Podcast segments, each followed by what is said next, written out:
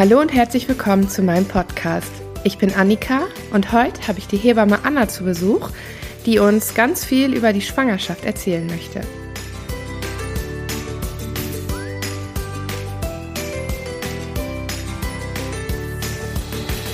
Hallo Anna. Hallo Annika. Anna, schön, dass du da bist. Magst du dich mal kurz vorstellen? Ja, also erstmal bedanke ich mich auch, dass ich äh, hier an deinem Podcast teilnehmen darf. Sehr gerne. Ich bin Anna, ich bin 32 Jahre, bin äh, jetzt seit 2015 Hebamme. Davor war ich Bürokauffrau. Ich habe meine Ausbildung gemacht in Münster in der Uniklinik von 2012 bis 2015. Habe dann im Kreissaal gearbeitet, erst in Nordhorn und dann ähm, in Meppen und bin jetzt seit 2017 in Elternzeit. Da ist unsere erste Tochter geboren und ähm, zwischenzeitlich habe ich noch ein bisschen Babyschwimmen gemacht zwischen den beiden Kindern und letztes Jahr ist unsere zweite Tochter geboren. Ja, super danke schön. Ich hatte schon eine Folge über die Erwartungshaltung an das Kind, die man vor der Schwangerschaft hatte, beziehungsweise in der Schwangerschaft hatte. Welche Erwartungshaltung hattest du an deine Schwangerschaft und auch an deine Kinder? Magst du davon was erzählen? Ja, also bei der, in der ersten Schwangerschaft hatte ich, also ich glaube zu sagen, es gibt keine Erwartungshaltung, das stimmt nicht. Ich glaube, es gibt wenig Eltern, die sagen, ich hatte überhaupt gar keine Erwartung an äh, mich oder an mein Kind oder unsere Schwangerschaft und alles drumherum. Ich wusste von vornherein, die Schwangerschaft wird gut, ich wusste, die Geburt wird gut und ich wusste, unser Kind wird nicht einfach werden. Und es ist genau alles so eingetroffen, wie meine Erwartung irgendwie war oder wie ich es wusste, wie mein Bauchgefühl war. Ja, ich denke, eine gewisse Erwartungshaltung ist normal normal. Das darf man haben. Man erwartet ein ruhiges Baby. Man möchte, dass alles in der Schwangerschaft normal läuft, dass man wenig Probleme hat, dass alles ganz glatt läuft, auch bei der Geburt. Ja, was auch oft eher sehr angstbehaftet ist. Ja, ich bin als äh, Hebamme natürlich der theoretische Profi, aber ich habe eben nicht gelernt, eine Mama zu sein. Und deswegen war ich diesbezüglich wenig erwartungsvoll, was da auf uns zukommt. Man hat schon ganz, ganz vieles selbst erlebt. Man hat vieles selbst gehört, aber als Mama hat man es eben nicht selbst erlebt, sondern immer als Außenstehende, als Hebamme. Danke für deine Erfahrung. Auch mal ganz interessant aus äh, Sicht einer Hebamme das zu hören, die natürlich Schwangerschaft und Geburt begleitet und dann die erste Wochenbettzeit, aber dann so diese Sicht als Mama ist natürlich nochmal eine ganz andere. Und ja, wie hast du denn deine Schwangerschaften empfunden? Großartig. Ich habe wirklich Glück gehabt mit beiden Schwangerschaften. Gerade die erste Schwangerschaft war wirklich gut. Ich bin ja direkt als Kreißsaalhebamme ins Beschäftigungs Berufsverbot gegangen. Bedeutet, ich habe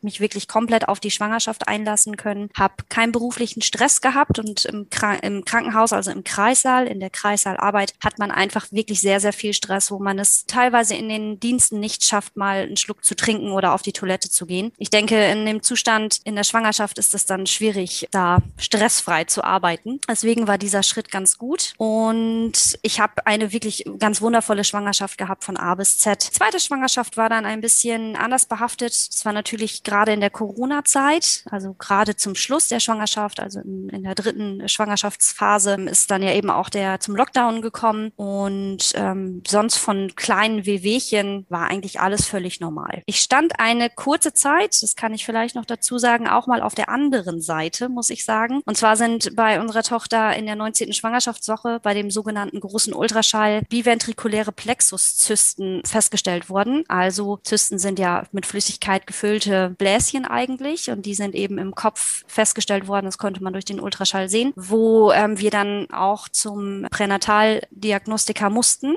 Und ja, da hat man einfach als Hebamme auch mal auf der anderen Seite gestanden und auch das miterlebt. Das war nicht so schön. Letztendlich war aber alles gut. Ich wusste, dass alles gut war und ja, ist aber auch eine Erfahrung, die für mich sehr wertvoll war. Eine Erfahrung, wodurch du noch Frauen vielleicht noch besser verstehen kannst, wenn ja. sie aus solchen Situationen erzählen, ja. Mhm. Absolut. Und du hast gerade gerade schon Wehwehchen angesprochen, die man so in der Schwangerschaft hat. Es gibt ja ganz viele verschiedene Veränderungen in der Schwangerschaft, die man durchlebt. Manche Frauen haben es mehr, manche Frauen weniger. Magst du uns da was zu erzählen? Ja, gerne. Also Veränderungen in der Schwangerschaft, das ist ein sehr breit gefächertes Thema, wo ich jetzt gar nicht unbedingt viel ins Detail möchte. Aber generell ähm, körperlich und psychisch bzw. emotional hat man natürlich einige Veränderungen, die nötig sind, gerade körperlich gesehen. Man muss sich vorstellen, dass ein, ein Baby, was man erwartet, eigentlich für die Frau ein Fremdkörper ist. Es ist ja nicht nur eigenes Genmaterial, sondern eben auch Genmaterial des Mannes. Und um diese Schwangerschaft überhaupt gut austragen zu können, müssen im Körper Veränderungen stattfinden, die ja gewährleisten, dass das Baby im Mutterleib gut heranwachsen kann und dass man eben auch eine Vorbereitung auf die Geburt hat und auch die Vorbereitung auf das Stillen, wenn man es denn dann möchte. Ähm, ich kann mal so ein bisschen auf so ein paar äh, grobe Veränderungen äh, eingehen. Letztendlich verändert sich alles im Körper, wenn man es mal genau nehmen möchte. Der Blutkreislauf verändert sich. Man hat bis zum letzten Schwangerschaftsdrittel ein erhöhtes Blutvolumen bis zu 30 Prozent. Einfach dadurch gewährleistet, dass natürlich unser Baby gut genährt wird und versorgt wird mit allen Nährstoffen, die es eben braucht. Eine große Veränderung in der Schwangerschaft ist eben auch die Pigmentierung der Haut generell. Das werden viele Schwangere merken an den Brustwarzen zum Beispiel, die sich deutlich dunkler verfärben. Dann hat man äh, gerade für die Schwangeren, die durch die Sommermonate gehen und viel draußen sind in der Sonne, die haben ganz oft ein sogenanntes Kloasma im Gesicht. Das bedeutet eine Schmetterlingspigmentierung im Gesicht. Die ist einfach dort stärker ausgeprägt. Und man hat, das ist auch auch ganz interessant, unterhalb des Bauchnabels eine sogenannte Linea alba. Das ist eine Linie, die man im nicht schwangeren Zustand nicht sieht. Die verfärbt sich in der Schwangerschaft auch etwas dunkler. Hast du wahrscheinlich auch in deinen Schwangerschaften gesehen? Ja, wenn man das noch sieht, dann ja. ja, genau. Die wird halt etwas dunkler. Die kann man dann ganz deutlich sehen. Je größer der Bauch dann wird, umso besser ist die dann ausgeprägt. Und natürlich Pigmentierung der Haut. Also dazu gehört dann eben auch die äh, Schwangerschaftsstreifen, die auch mit zunehmender Schwangerschaft ähm, auftreten. Ich glaube, die kennen auch sehr viele Frauen. Ja, genau. Sind ja leider auch nicht ähm, so ganz erwünscht, ne? Ja, nicht ganz erwünscht und man kann sie dann leider auch nicht äh, wieder wegmachen. Die sind dann einfach da. Aber es ist auch eine schöne Erinnerung an die Schwangerschaft. Ja, ja, stimmt. Dann haben wir eine ganze Menge Veränderungen, ähm, was unsere Organe betrifft. Ähm, die glatte Muskulatur, die wird, ja, ich sag mal, lahmgelegt. Das heißt, im Körper bei uns ist eigentlich alles verlangsamt. Kommt es eben dazu, dass viele Schwangere, die vorher keine Probleme mit Verdauungstrakt hatten, dass sie plötzlich an Verstopfung zum Beispiel leiden oder dass die Hämorrhoiden haben, gerade mit fortschreitender Schwangerschaft. Im Blasenbereich kommt es oft vor, dass man gerade in den, in den ersten Schwangerschaftswochen schon öfter mal zur Toilette muss, einfach weil die Blase nicht mehr so gut funktioniert und sich nicht vernünftig schließt, wie im nicht schwangeren Zustand. Oder dass man häufig auch an Blasenentzündung leidet. Und der Magen-Darm Darmtrakt, gerade der Magen. Ähm, viele Schwangere haben es natürlich, dass sie an Übelkeit leiden. Das liegt jetzt erstmal nicht an dem Druck des Kindes, wenn es eben noch ganz, ganz klein ist, da eher an die äh, hormonelle Situation, die ja auch verändert ist. Aber mit zunehmender Schwangerschaft, wenn eben das Kind nachher unterm Rippenbogen liegt, haben einfach viele Schwangere auch mit Sodbrennen zu kämpfen. Dann ein großes Thema ist natürlich auch das Gewicht oder auch die Körpersilhouette. Irgendwann kann man nicht mehr wegsehen und dann fängt der Bauch endlich an zu wachsen. Das bedeutet aber auch, dass wir natürlich ein bisschen an Gewicht zunehmen. Also man sagt so bis zu 12 bis 15 Kilo sind völlig normal, die man in der Schwangerschaft zunimmt. Zum einen ist es einmal das Gewicht des Kindes, es ist äh, die Gebärmutter, die ja viel, viel größer wird, von Bienengroß, 60 Gramm, bis hin zu äh, das Kind, was unter, unter dem Rippenbogen sitzt, also eine enorme Vergrößerung der Gebärmutter, die dort gewährleistet wird. Auch zu Beginn der Schwangerschaft haben Frauen oder beobachten Frauen oft, dass äh, die Brust größer wird, also das Brustwachstum wird einfach auch gewährleistet. Und leider auch zum Schluss haben viele Schwangere Probleme mit Ödemen, also mit Wassereinlagerungen, vor allem in den Beinen, in den Händen. Ist aber auch von Frau zu Frau unterschiedlich. Und ein ganz wichtiger Faktor ist natürlich auch ähm, die Veränderung des Skeletts bzw. der Muskulatur und der, des Knorpelgewebes. Was ganz wichtig dazu ist, dass das Kind einfach auch, ähm, wenn man eine vaginale Geburt durchlebt oder anstrebt, dass das Kind einfach überhaupt durchs Becken rutschen kann. Das ja, wird zum einen einmal gewährleistet dadurch, dass die, dass die Schädelplatten des Kindes sich ja übereinander schieben und dadurch der Kopfumfang des Kindes verkleinert wird. Und bei uns Frauen ist es so, dass Knochenstrukturen und die Knorpelstrukturen erweicht werden durch die Schwangerschaftshormone und es dadurch gewährleistet wird, dass auch unser Becken dem Ganzen etwas nachgibt und halt ein bisschen auseinander geht und somit eine vaginale Geburt eben ermöglicht wird. Also das hat die Natur sich alles schon ganz, ganz gut ausgedacht.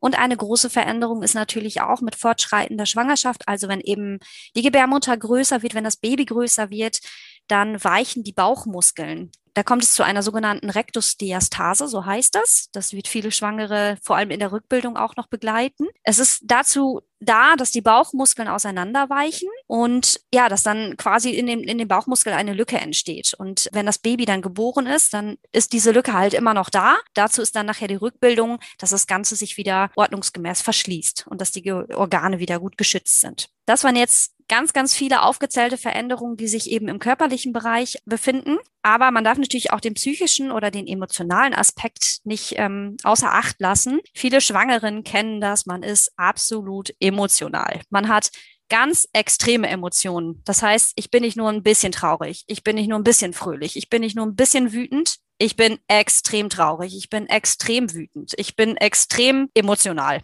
Also das sagt es eigentlich. Stimmungsschwankungen, plötzlich, man sitzt auf dem Sofa, man schaut einen Film, man hat noch nie geweint und plötzlich weint man Rotz und Wasser. Das ist eigentlich das, was jede Schwangere kennt.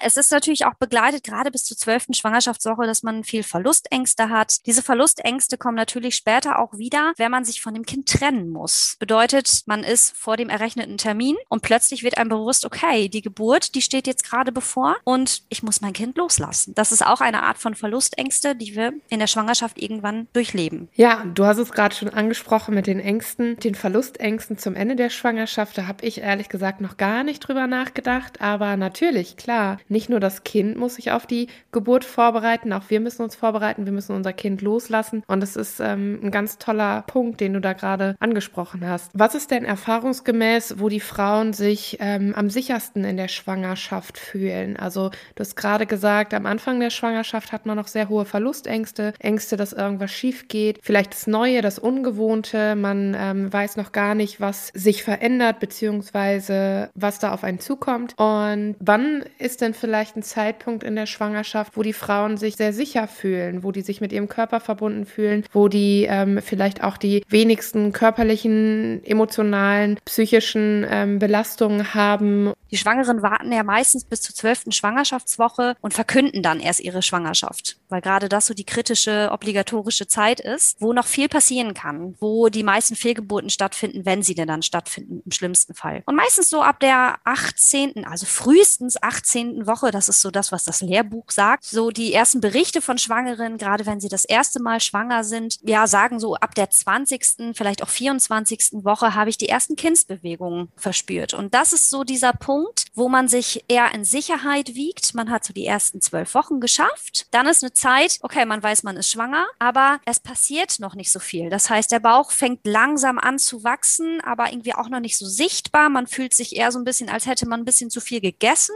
aber es ist auch noch kein kugelrunder Bauch da. Und dann kommt dieser Moment, wo man meint, das erste Mal die Kindsbewegung gespürt zu haben, als leichtes Flattern, als eine Blase, die in sich in einem platzt. Und das ist ein ganz, ganz aufregender Moment. Und und da ist so dieser Punkt, jetzt bin ich sicher. Jetzt bekomme ich von, von meinem Kind auch wirklich eine spürbare Antwort. Es ist kräftig genug, dass es ja mehr antworten kann. Und das ist ein Punkt, wo langsam eine Wohlfühlphase eintritt. Dieses Nachfrage-Antwortspiel von Baby und Mama.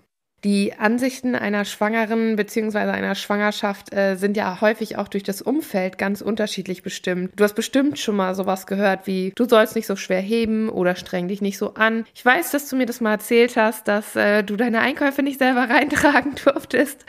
Genau. Und ähm, ja, äh, was ist deine Meinung dazu und was rätst du Eltern? Ja, also generell kann man sagen, dass äh, das Umfeld diese Ratschläge ja erstmal nicht böse meint. Mütter wissen oft selbst ganz gut, was ihnen gut tut und wissen auch, was intuitiv, was sie machen können und dürfen und was sie sich auch zutrauen dürfen in der Schwangerschaft. Ihr lieben Schwangeren, macht bitte das, was ihr euch zutraut, was euer Bauchgefühl euch sagt und lasst es euch damit gut gehen. Wenn eine Schwangere jetzt diese typischen Schwangerschaftsleiden hat, ob das Erbrechen ist, Rückenschmerzen und äh, die ganzen Leiden, die du vorhin auch schon gesagt hast oder Wehwehchen, kann man die natürlich alle medikamentös behandeln. Das wird ja vom Frauenarzt häufig begleitet. Hast du als Hebamme noch tolle Alternativen, die man bei diesen Wehwehchen einfach anwenden kann? Ja, auf jeden Fall. Man kann ganz viele Dinge eben alternativ behandeln, sei es über Akupunktur, Ohrakupunktur oder eben auch Taping-Methoden, Homöopathie, verschiedenen Globulis eben oder einfach Ruhe und Entspannung oder Meditation. Yoga ist großartig, habe ich selbst in meiner zweiten Schwangerschaft auch gemacht. Das ist eine ganz, ganz tolle Alternative, um zu sich, zu seinem Körper, zu seiner Seele zu finden, seinem Körper etwas Gutes zu tun und auch, ja, um eine Bindung zum, zum Baby aufzubauen. Wenn es einem erlaubt ist, regelmäßig Sport zu machen und man das auch gerne machen möchte, Bewegung ist großartig für die Schwangerschaft und beugt Rückenbeschwerden und allem Möglichen vor. Und auch über die Ernährung kann man natürlich ganz, ganz viel steuern, wenn man ausgewogen und gesund sich ernährt. Soziale Kontakte sind ganz, ganz wichtig und der Austausch mit Gleichgesinnten, was uns ja jetzt hier in dieser Corona-Zeit auch nicht ganz ähm, leicht gemacht wurde, muss man sagen. Und in Ausnahmefällen darf man natürlich auch zu Medikamenten greifen, die allerdings, das ist ganz wichtig, auch für die Schwangerschaft zugelassen sind, in Absprache mit dem Frauenarzt. Du hast gerade von Meditation und Yoga gesprochen. Viele Frauen greifen ja schon zu diesen mentalen Unterstützungen.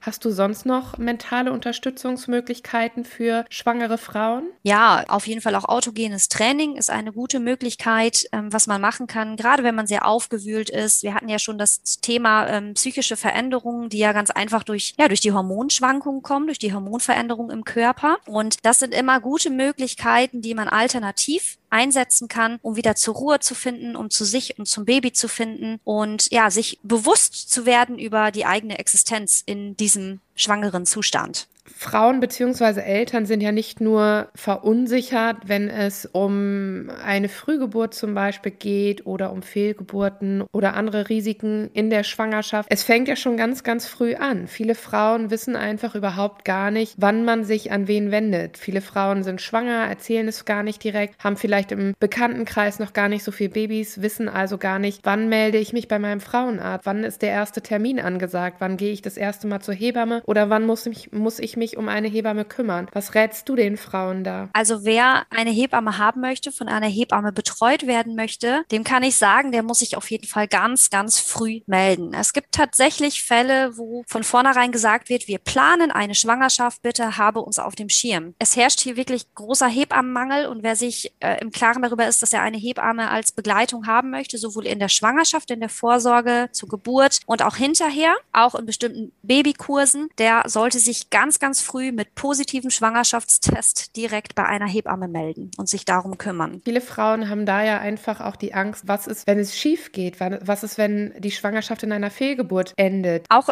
bei einer Fehlgeburt hat man Anspruch auf, auf Hebammenhilfe. Das ist ganz, ganz wichtig. Und das wissen viele Frauen nicht. Die müssen da nicht alleine durch. Und auch wir haben, sind da fachkundig und auch wir können die Frauen durch Fehlgeburten oder sogenannte stille Geburten, nennt man es ja, gut begleiten. Und wann sollten sich die Frauen um ihren ersten Frauenarzttermin kümmern? Auch ähm, nach Bekanntwerden der Schwangerschaft, also auch mit positiven Schwangerschaftstest. Und da ähm, kann man relativ zeitnah einen Termin machen. Die einen Gynäkologen ähm, geben schnell Termine raus, bei den anderen dauert es noch ein bisschen, bis man da dann wirklich ähm, zum, zum ersten Ultraschall darf. Und ja, da kann man sich dann zeitnah einfach drum kümmern. Ich glaube, das ist schon viele Frauen hilfreich, einfach wenn man sich mit dem Thema noch gar nicht so viel auseinandergesetzt hat oder auch, wenn man einfach von Freunden noch gar nicht gehört hat, wie läuft es eigentlich ab. Weil wenn eine Frau erst in der zehnten Woche oder in der achten Woche vielleicht auch das erste Mal zum Frauenarzt geht und sich dann um eine Hebamme kümmern soll, ist es ja häufig so, dass man gar nicht mehr die Auswahl hat, sich die Hebamme auszusuchen, die man sich vielleicht am ehesten wünscht. Und das muss natürlich auch untereinander einfach super passen. Man baut ja einfach eine Vertrauensbeziehung zur Hebamme auf und deswegen ist es einfach umso wichtiger, dass man eine tolle Hebamme an der Seite hat, der man natürlich auch alles offen erzählen kann und mit der man einfach über alles sprechen kann, was die Schwangerschaft und auch die Zeit danach angeht. Das ist richtig. So sollte es zumindest sein. Ich denke auch, dass es ein ganz, ganz wichtiger Punkt ist, auch aus Sicht der Hebamme natürlich. Und es ist ganz, ganz schade, dass wir im Moment gerade aktuell in der Situation sind, dass die Frauen sich das eben nicht aussuchen können und dass es schon in der achten, neunten Woche ein so später Zeitpunkt ist, dass man oftmals gar keine Hebamme mehr bekommt. Ja, kommen wir jetzt nochmal zum Ende der Schwangerschaft. Viele Frauen wollen sich natürlich auf die Geburt vorbereiten vorbereiten, gehen zum Vorbereitungskurs. Manche Frauen haben aber ja, wie wir gerade schon besprochen haben, durch den Hebammenmangel einfach gar nicht die Möglichkeiten, einen Vorbereitungskurs zu besuchen. Wie können sich die Frauen denn auf die Geburt vorbereiten? Das ist ein sehr guter Punkt. Also die meisten sind ja eben bei einer Hebamme und haben auch da die Möglichkeit, einen Geburtsvorbereitungskurs zu besuchen. Da ist natürlich dann auch der Austausch mit, mit anderen Müttern gewährleistet und die Frauen werden in der Regel dann ja sehr, sehr gut auf die Geburt vorbereitet und bekommen ganz viel Input und ganz viel Informationen. Für die Frauen, denen das vielleicht nicht möglich ist, weil sie keine Hebamme bekommen haben, es gibt im Internet sehr, sehr gute Vorlagen für eine Art Geburtsplan. Und diesen Geburtsplan kann man sich einfach anschauen und Punkt für Punkt mit dem Mann zusammen am besten durchgehen und ja, sich, sich Wünsche und Erwartungen aufschreiben und diesen auch wirklich mitnehmen in den Kreissaal, damit man ja den Hebammen einfach suggerieren kann, was man sich vorstellt und was man eben für Wünsche hat an die Geburt, dass man sich dadurch schon gut darauf vorbereiten kann. Oftmals ist es so, dass man dann auch Punkte sieht, über die man sich vorher ähm, gar nicht im Klaren war oder worüber man sich keine Gedanken gemacht hat. Und ähm, ja, das einfach nochmal wieder ins Bewusstsein rufen, dass es solche Möglichkeiten einfach gibt. Man hat natürlich auch die Möglichkeit, sich äh, vorab ganz viel Lektüre anzulesen, sich zu besorgen und anzulesen. Ja, man sollte vor der Geburt keine Angst haben. Ich habe mir immer gesagt, das haben schon so viele Frauen geschafft. Ich schaffe das auch. Und letztendlich kann einem ja leider keiner sagen, wie die Geburt tatsächlich genau läuft. Deswegen ähm, einfach sich darauf einlassen. Was man natürlich auch vorbereiten kann, ist einmal die äh, Kliniktasche schon mal zu packen. Ich kann da nur appellieren, dass man eine separate Kreißsaaltasche packt, vor allem auch für den Fall, dass man vielleicht ambulant nach Hause gehen möchte. Wenn wir jetzt drüber nachdenken, dass der Zeitpunkt da ist, die Geburt fängt an, die Wehen starten, es ist vielleicht zu einem Blasensprung gekommen, da gibt es ja auch ganz, ganz unterschiedliche Anhaltspunkte, woran man ausmacht, wann man in die Klinik fährt. Magst du uns da vielleicht was zu sagen? Also die Standardantwort einer Hebamme, wenn man fragt, wann muss ich denn jetzt überhaupt losgehen, ist immer, wenn man in regelmäßigen Abständen alle fünf Minuten über zwei Stunden lang Wehentätigkeit hat. Ja, das ist immer eine sehr heikle Aussage,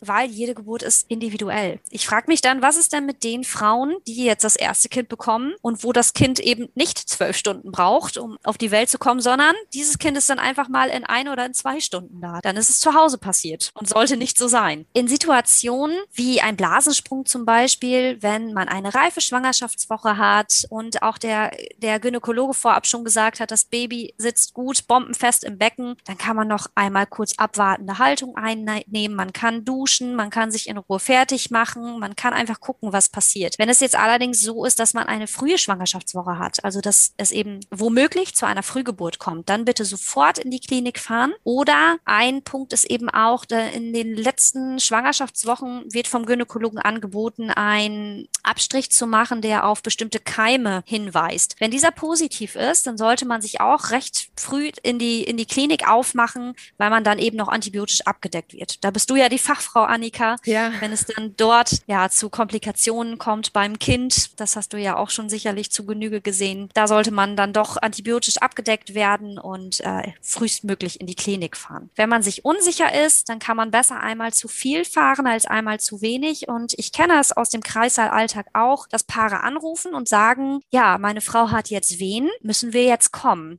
Es ist immer sehr schwierig für die Hebammen am Telefon eine Ferndiagnose zu stellen. Deswegen können wir in diesem Moment immer schlecht etwas sagen. Also, wenn man sich unsicher ist, fahrt bitte einmal zu viel als einmal zu wenig. Super, danke schön. Hast du bestimmte Literaturempfehlungen zur Vorbereitung? Ja, und zwar gibt es von Nicola Schmidt das Buch Artgerecht. Ähm, das gibt es einmal als ein Babybuch und als ein Buch für Kleinkinder. Die finde ich persönlich zur Vorbereitung super. Das ist so ein bisschen wie aus deiner Folge mit den Steinzeitbabys, dem Ganzen ein bisschen angelehnt. Das ist sehr schön zu verstehen. Es ist sehr anschaulich dargestellt. Und ein Buch kenne ich noch, das ist allerdings nicht in Neuauflagen erwerblich. Da bin ich selbst kürzlich erst drauf gekommen und zwar heißt das Ereignis Geburt von Verena Jobst und Bianca Markelsdorfer. Das ist ein etwas älteres Buch. Wenn man da rankommt, das mit einer CD, das ähm, ist eine ganz, ganz tolle Vorbereitung für, ja, für die werdenden Eltern. Ja, ganz tolle Bücher. Also die artgerecht Bücher habe ich auch schon mal verlinkt. Die werde ich auch wieder verlinken. Und noch ein bisschen weitere Literatur, die Anna und ich schon besprochen haben, werde ich auch mit verlinken, damit ihr einfach mal schauen könnt, ob da vielleicht das Richtige für euch bei ist, was euch durch die Schwangerschaft bzw. in Vorbereitung auf die Geburt auch helfen kann. Ja, wir sind schon am Ende angekommen. Wir haben, glaube ich, ganz, ganz viel Input gegeben bzw. den Frauen ganz, ganz viel Wissen mitgegeben. Und da sage ich natürlich ganz, ganz lieben Dank, Anna. Hast du noch bestimmte Abschlussworte zu dem Thema oder vielleicht einen guten Rat, den du den Frauen mit auf den Weg geben magst? Auf jeden Fall. Also geht mit wenig Erwartungen an euch und an dem Kind, an, an die Schwangerschaft und auch an die Geburt ran. Hört bitte auf euren Bauch und tut das, was euch, was euch gut tut. Vergesst aber auch die gemeinsame Paarzeit nicht. Das ist so wichtig. Ihr werdet irgendwann ein kleines Baby da haben, was euch, ja, was euch ganz schön den Kopf verdreht und was den Alltag einfach ganz, ganz anders macht, als wie ihr es bisher gewohnt seid. Und deswegen nutzt noch die gemeinsamen Stunden, die ihr als Paar habt. Und wer möchte, sucht euch eine Hebamme. Wenn ihr eine Hausgeburt anstrebt, dann sucht euch eine Hausgeburtshebamme oder eben auch eine Beleghebamme, die euch auch zur Geburt begleitet. Macht alles intuitiv richtig. Also Frauen machen das oftmals, auch wenn man nicht daran glaubt. Seid achtsam zu euch und mit euch, mit eurem Partner und eurem Baby. Und im besten Falle habt eine ganz tolle und stressfreie Schwangerschaft. Ja, ganz tolle Worte. Das äh, hört sich richtig, richtig toll an. Und ich hoffe, dass es ganz vielen Frauen auch hilft, was du uns jetzt heute hier erzählt hast. Diese Folge war über die Schwangerschaft aus Sicht einer Hebamme. Natürlich ist Anna auch Mama. In der nächsten Folge spreche ich mit einer Schwangeren über die Gedanken einer Schwangeren und über den Ablauf der Schwangerschaft, wie sie die Schwangerschaft empfindet. Und ich hoffe, dass euch diese Folge ganz gut gefallen hat und ihr den Podcast abonniert, bewertet, mir auf Instagram unter Annika Kirchner Haaren folgt oder auf meiner Homepage www.annikakirchner.de vorbeischaut. Ich wünsche euch eine ganz, ganz tolle Zeit und würde mich total freuen, wenn ihr in der nächsten Folge wieder zuhört. Ich sage nochmal ganz, ganz lieben Dank, Anna, dass du da warst. Gerne und ich danke dir, dass ich bei deinem Podcast dabei sein durfte. Sehr gerne. Wir wünschen euch alles Gute. Bis dahin, eure Annika.